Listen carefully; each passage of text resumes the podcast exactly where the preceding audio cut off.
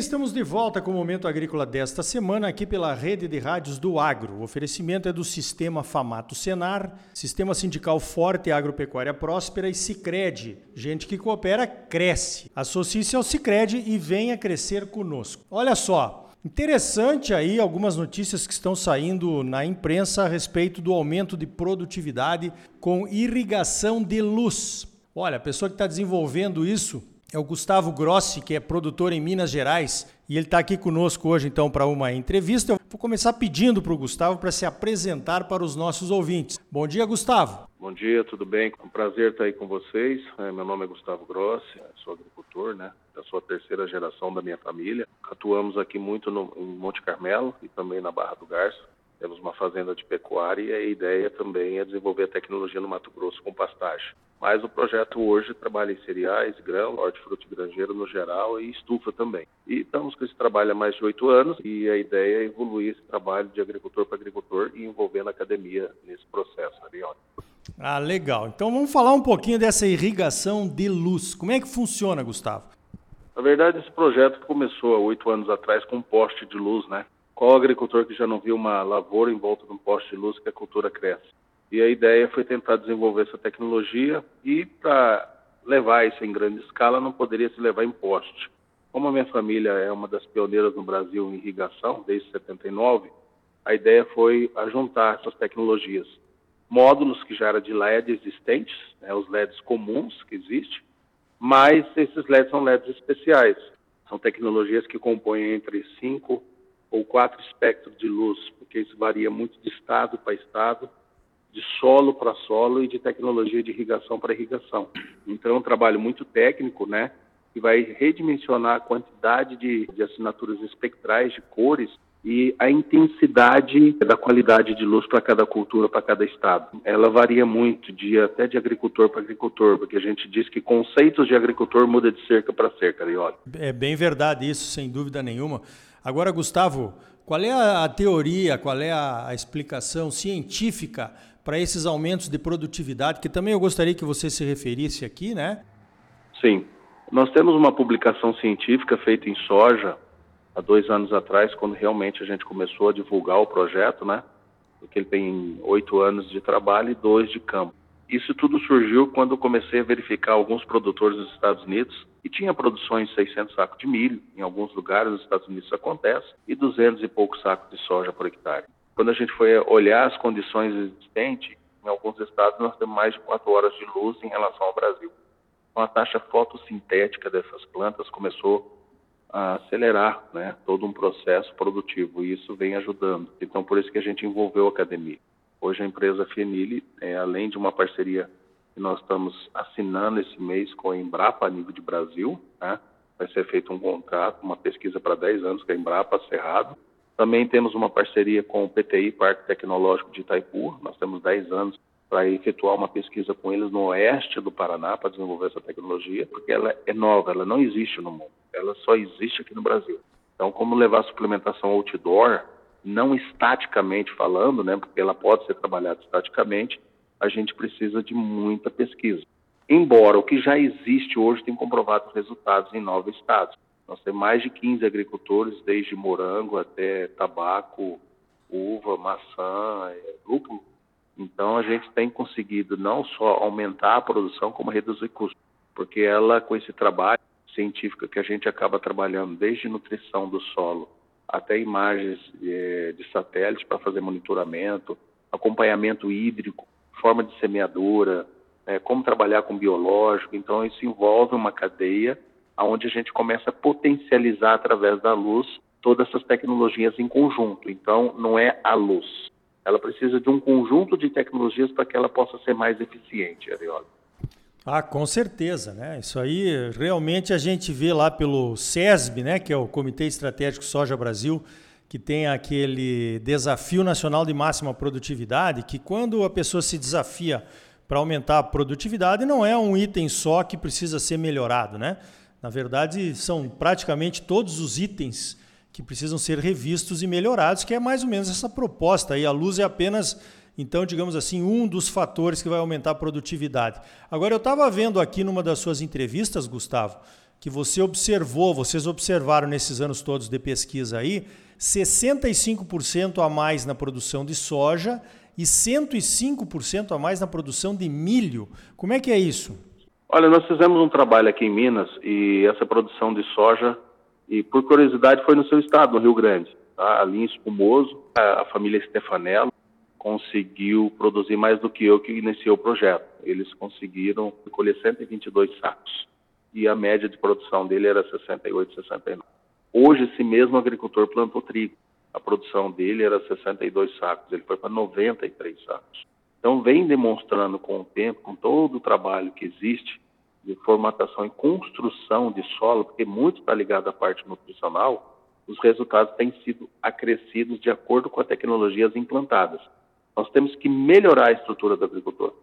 Ele tem que trabalhar muito em cima de análise, não de solo como de folha. Quando você fala em irrigação, dependendo do manejo de irrigação, você acaba compactando o solo. Então, assim, a gente acaba envolvendo muitas empresas para dar consultoria para o agricultor dentro de um único pacote, para que ele consiga, dentro dessas tecnologias, fazer o melhor possível para aquela determinada cultura em cada época do ano. E a gente trabalha também com suplementação de acordo com a população. Quando a gente conseguiu entrar nessa produção de milho, eu fui obrigado a trabalhar com mais de 105 mil plantas de milho por hectare. E o tradicional é de 65 a 78. Por que, que eu tive que fazer isso? Quando a gente começa a trabalhar com ponto de extração por tonelada de NPK por produção, eu vejo que para chegar na produção que o americano fez de 600 sacos por hectare, eu teria que jogar mais de 450 pontos de potássio. Para mim jogar 450 pontos de potássio, eu teria que jogar quase uma tonelada e meia de cloreto de potássio. Isso vai esterilizar o solo. Hum. Nenhuma empresa hoje no Brasil consegue me dizer quantos pontos de NPK eu tenho que jogar para produzir o que o americano produziu. Porque não se faz esse estudo.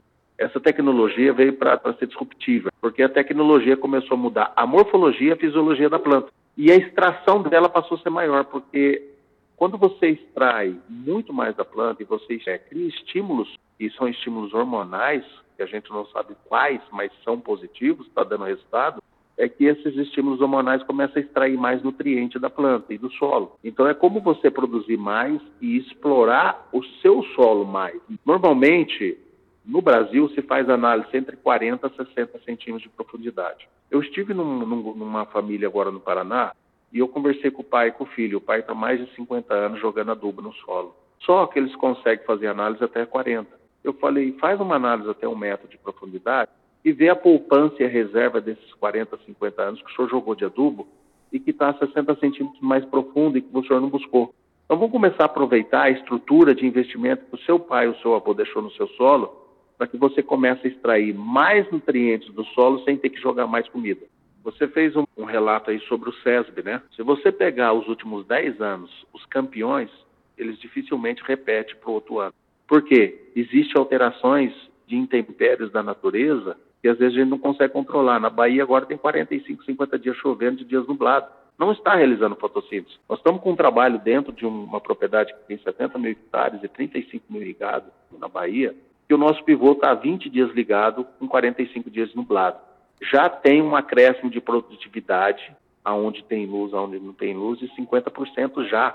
Foi confirmado hoje em campo pela equipe técnica dele e o proprietário estava lá. Ele viu esse resultado. Só que está muito relacionado com o que ele tinha no solo. A adubação dele, a fertilidade dele é muito boa, apesar de ser um, um terreno mais arenoso, com menos argila, mas é um terreno muito bom. Nós temos um trabalho fazendo com a ProSoja da Bahia, o Leandro Kuhn, hoje, ele teve resultados de 20% a 35% a mais no milho dele com a tecnologia que ele já aplicava, com luz de 30% a 35% a mais do que ele tinha.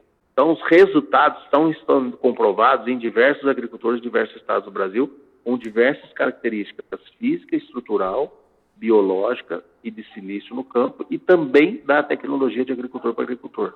Você vê o Paraná e o Rio Grande do Sul, está em estado de calamidade, que está perdendo lavoura por causa da seca pela estiagem. Então, se a gente começar a acrescentar essa tecnologia no campo para que a gente minimize o impacto que a natureza causa, isso é um ganho econômico para o agricultor. Então, é explorar o que a gente não explorou até hoje. E como ela é muito disruptível, tudo é muito porquê disso ou porquê daquilo. É por isso que a gente envolve a academia. O agricultor tem que, ver, tem que virar cientista e o cientista tem que virar o agricultor. Tem que existir um elo entre os dois. Nós temos que levar a tecnologia junto com pesquisa para o campo, senão nós não vamos evoluir. Legal. Gustavo, e quem está interessado em usar essa tecnologia, eu conhecer, como é que faz? Ela já está disponível para qualquer produtor ou ainda está em fase de pesquisas para lançamento posterior?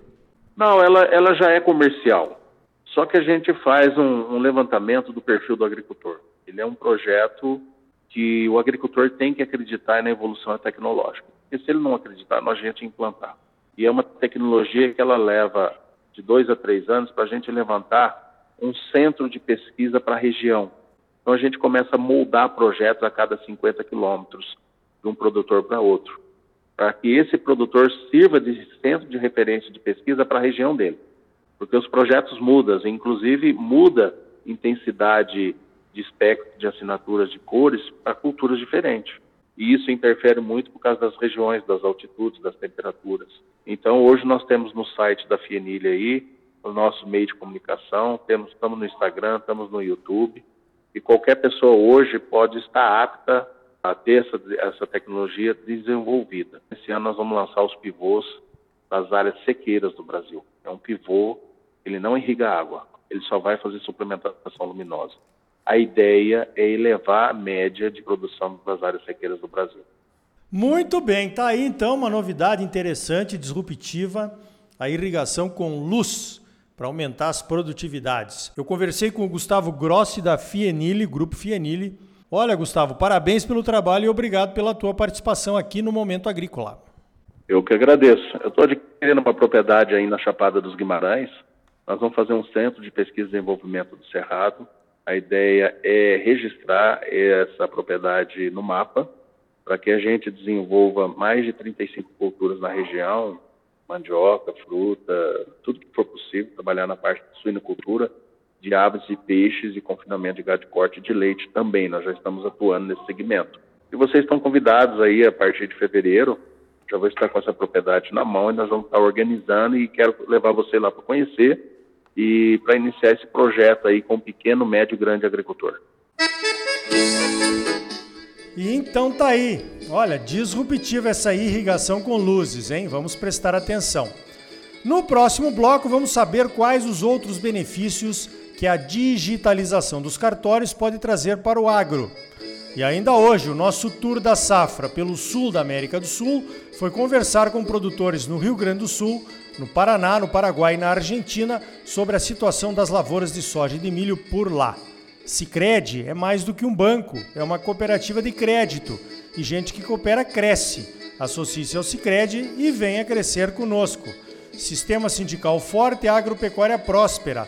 Agropecuária próspera, Brasil crescendo. Não saia daí, voltamos já.